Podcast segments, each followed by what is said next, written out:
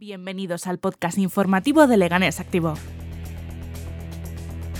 ¿Qué es lo que está pasando en Leganés? A esa pregunta queremos dar respuesta hoy aquí, por lo que hablaremos de Los datos del paro vuelven a niveles de 2017. Comienzan los test de antígenos en La Fortuna.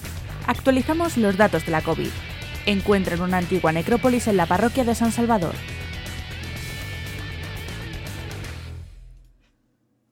Arrancamos este podcast nuevamente con los datos de la COVID. Muy buenas noticias.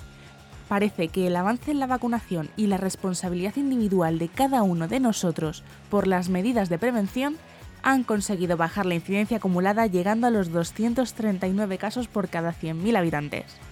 Esto nos aleja del umbral del riesgo extremo de la OMS, por lo que hay que daros la enhorabuena por seguir siendo responsables. De verdad, muchas gracias. Esta caída está en sintonía con la detectada por el Plan Vigía, que señala el descenso débil de la presencia de COVID en aguas residuales. Tenemos ahora un índice de 3,5 sobre 10. Hay que recordar que empezamos con un 8. La evolución ha sido también muy similar en las zonas básicas de salud, con una caída en picado de la incidencia acumulada durante la última semana. Entre ellas caben destacar Huerta de los Frailes, que recordemos que fue la más azotada en el principio de la pandemia, María Jesús Ereza y María Montessori, que se encuentran en torno a una incidencia acumulada de unos 150 casos por cada 100.000 habitantes. Eso sí, debemos poner el foco de nuevo en Marie Curie, la fortuna, la única zona confinada de Leganés que parece estabilizar sus datos, es decir, que no bajan todo lo que deberían. Si la semana pasada superaban los 500 casos por cada 100.000 habitantes, esta semana cae solo a los 481,50.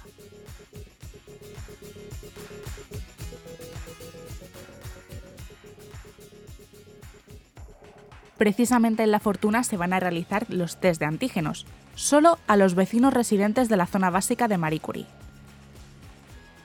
Este viernes el personal de enfermería se encontraba desde primera hora de la mañana preparando el dispositivo en el centro de mayores Enrique Tierno Galván, delimitando los caminos con vallas, dejando una zona de espera para los centenares de personas que estaban citados y preparando todo el material necesario. El inicio de la jornada ha transcurrido con normalidad, con los primeros vecinos que han salido de dudas sobre si tienen o no la COVID. Pues sí, sí, sí, muchas ganas. Sí, porque se encuentra uno bien y, y por saber si tenemos síntomas o, o sea, si tenemos síntomas o no, interiores. Gracias a Dios me, me he encontrado bien y yo no tenía ganas de hacérmela. Me he venido porque también es bueno saber si está bien o no está bien, pero vamos, yo no me he sentido nunca de nada y, y por ganas no tenía, o sea que no tenía ganas. Eso sí, todos coinciden en señalar que estos test llegan tarde. Pues me parece muy bien, pero pienso que es tarde, que es más bien tarde. Lo tenían que haber dicho antes. Está bien que, que- que- que la población se pueda hacer un test y saber si, si sin tener síntomas pues puedes estar contagiando a gente. El dispositivo, que se ha puesto en marcha por parte de la Comunidad de Madrid con el apoyo logístico del Ayuntamiento de Leganés, estará abierto durante las próximas tres jornadas, pudiendo acudir hasta el lunes 8 de marzo. La comunidad citará a los vecinos a través de un SMS diciéndoles día y hora. En caso de vivir en la zona y no recibirlo, también podrán acudir aprovechando los huecos entre citas o las bajas de los vecinos que la Comunidad de Madrid prevé que se produzcan. Eso sí, en horario de 9 a 2 y de 4 a 9 de la noche.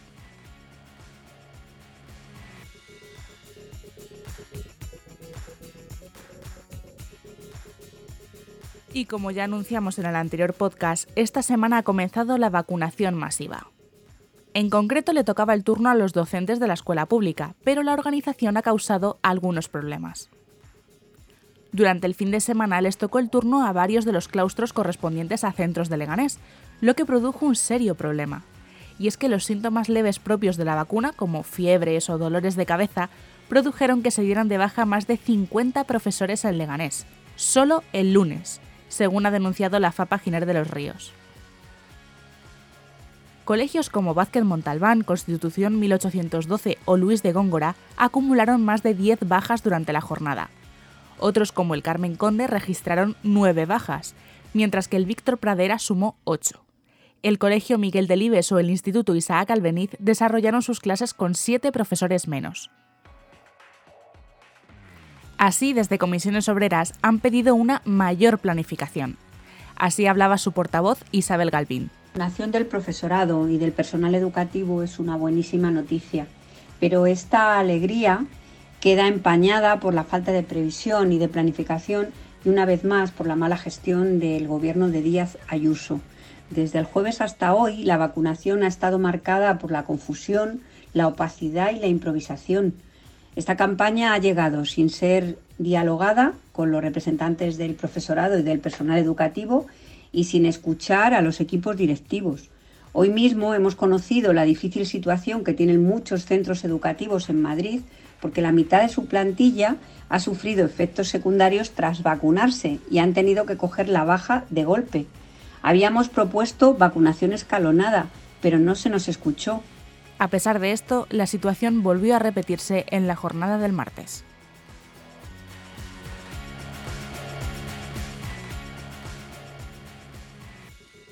Esta semana hemos conocido los datos del paro correspondientes al mes de febrero de 2021. Datos que muestran el convulso mercado laboral. Con restricciones aún en muchos negocios y la reducción de la oferta de ocio, el sector servicios ha sufrido un nuevo batacazo, aumentando el número de parados en 233 personas solo en Leganés. Durante el mes de febrero, 160 mujeres y 73 hombres han caído en el desempleo. En total, volvemos a acercarnos a niveles de 2017, con 13.846 parados en la ciudad. No obstante, en la actualidad, las cifras del paro registradas en Leganés se sitúan por debajo de Móstoles y Fuenlabrada, aunque superan el paro registrado en Alcorcón y Getafe. En total, el paro juvenil supone el 10% de todos los parados en Leganés, sumando 1.349 parados de menos de 25 años.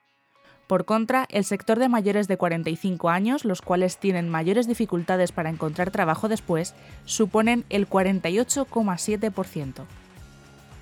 Si miramos los códigos postales vemos cómo el paro marca una clara desigualdad entre barrios, destacando el de Zarzaquemada, donde se registra el 22% del paro total.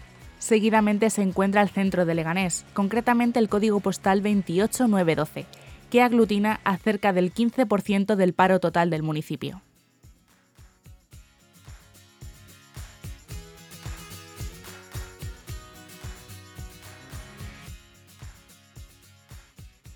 La próxima semana está marcada en morado en el calendario.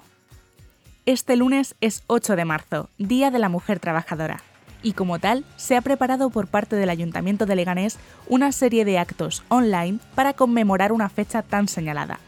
Así lo explica la concejala de Igualdad, Eva Martínez. Desde la Concejalía de Igualdad y con el apoyo del Consejo Sectorial de Igualdad del Ayuntamiento de Leganés y con toda la ciudadanía del municipio, vamos a seguir con ello. Y por eso este año queremos poner en valor eh, los trabajos esenciales, porque hemos sido las mujeres quienes en tiempos eh, tan convulsos y tan complicados como es una pandemia mundial, hemos estado al frente al frente del trabajo de los cuidados y por eso desde el Ayuntamiento de Leganés hemos querido rendir este pequeño homenaje a todas y cada una de las mujeres que nos siguen sosteniendo en este mundo de pandemia y sobre todo en este sistema de cuidados. El acto central del programa del 8 de marzo será el próximo lunes, cuando el alcalde Santiago Llorente y la concejala de Igualdad Eva Martínez realizarán una intervención para reconocer la labor que las mujeres han realizado en los últimos meses. Dos representantes del Consejo Sectorial leerán un manifiesto en nombre de todas las entidades que lo forman. La situación sanitaria impide la celebración de grandes actos y manifestaciones, por lo que todos los actos se han trasladado a la modalidad online. De hecho, la Delegación de Gobierno de Madrid ha prohibido todas las convocatorias que había fijadas para los días 7 y 8 de marzo, entre las cuales se encontraba la bicicletada de Leganés, un acto reivindicativo que se realiza el primer domingo de cada mes desde hace ya varios meses, y que en esta ocasión iba a leer su manifiesto en la Plaza España en favor del papel de la mujer. También en el marco de este 8 de marzo, la Concejalía de Deportes del Ayuntamiento de Leganés ha lanzado una campaña para mostrar la importancia de los valores de este día en el deporte de la localidad.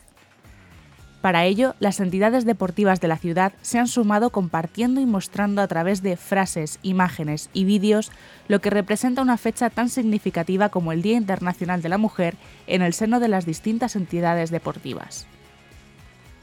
Si nos apoyamos, siempre seremos capaces de conseguir nuestras metas, aseguran desde el Club Deportivo Zona de Meta. Como dijo Virginia Woolf, durante la mayor parte de la historia, Anónimo era una mujer. Desde Flarbal Leganés seguimos luchando para no ser anónimo nunca más. Por su parte, el Club Baloncesto Leganés asegura, nos mueve lo que hacemos, el trabajo en equipo, el esfuerzo y la lucha por robar un balón, el triple sobre la bocina, la canasta en el último segundo, el sabor de la victoria. Ser mujer no es la diferencia, ser mujer es ser igual que tú, por un futuro igualitario Feliz 8 de marzo.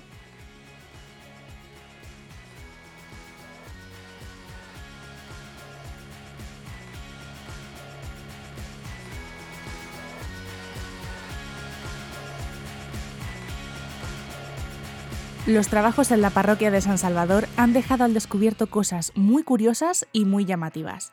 Los operarios están estudiando los motivos por los que se generaron grandes grietas en las paredes y en la cúpula del templo, para poder arreglarlas. Para ello se ha hecho una excavación en la planta de la parroquia que ha dejado al descubierto la antigua necrópolis. En concreto, se han encontrado cerca de 20 sepulturas, en su mayoría concentradas en la zona más próxima al altar y correspondientes a cadáveres infantiles. Como curiosidad, los únicos restos que se han excavado corresponden a una sepultura de una mujer cercana a un bebé de un año de edad. Para saber más, hemos hablado con la arqueóloga Pilar Oñate, encargada de la excavación. Entonces hicimos unos sondeos y los sondeos comprobamos que debajo del suelo de la iglesia del templo eh, había como una capa de terreno de unos 40 centímetros eh, de tierra en la que no se encontraba resto más que algún resto constructivo y algún ladrillo algún cascote de, teja y algún huesecillo suelto. Y a partir de la cota de menos 40 es cuando empezaban a aparecer ya los enterramientos eh, en posición original. Que haya tantos niños, pues posiblemente pues los padres, a ser muy queridos, fallecidos chiquitines, pues mm, la gente que tenía dinero, pues evidentemente les quería dar una sepultura muy digna. Si quieres saber más sobre este hallazgo, puedes encontrar la entrevista completa en nuestro canal de YouTube.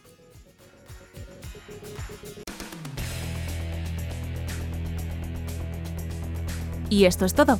Recordad que nos podéis contar qué os ha parecido en nuestras redes sociales de Facebook, Twitter e Instagram y podéis seguir informados en nuestra web leganesactivo.com. Para más podcasts, estad pendientes de nuestras redes sociales, nuestro canal de Telegram y Spotify. Hasta la próxima.